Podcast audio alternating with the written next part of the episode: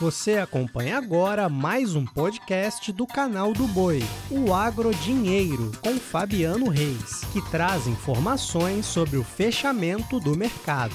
Olá, amigos do podcast Agro Dinheiro. Hoje é segunda-feira, 29 de novembro, e eu trago os destaques de hoje para a economia e para a agricultura. E olha, a Conab confirmou para a próxima quarta-feira um novo leilão eletrônico para a compra de mais de 6.300 toneladas de milho em grãos ensacado. O produto pertence à campanha 2020-2021 com utilização no abastecimento do programa Milho Balcão. O leilão ocorre às 9 da manhã pelo sistema de comercialização eletrônica da estatal.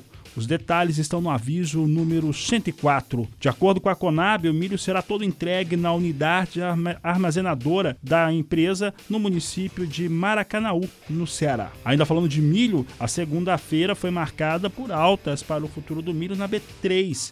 Hoje tivemos o milho acompanhando o dólar e o vencimento de janeiro ficou a R$ 89,34 a saca alta de 0,49%. Março com R$ 89,52, também em elevação de 0,58%.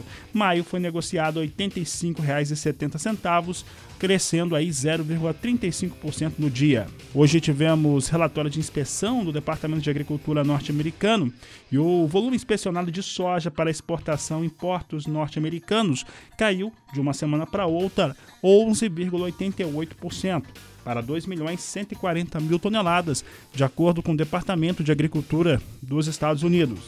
Falo agora a respeito do fechamento da soja em Chicago, que hoje fechou em queda.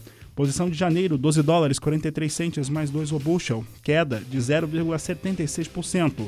Março, 12 dólares 53 centes mais 4 bushel, queda de 0,75%. Maio, 12 dólares 62 centes mais 4 bushel, queda de 0,79%. E julho, 12 dólares 69 centes o bushel, queda de 0,76%.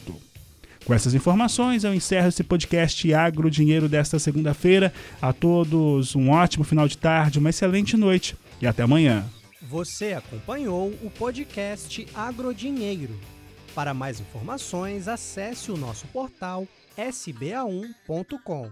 Até a próxima!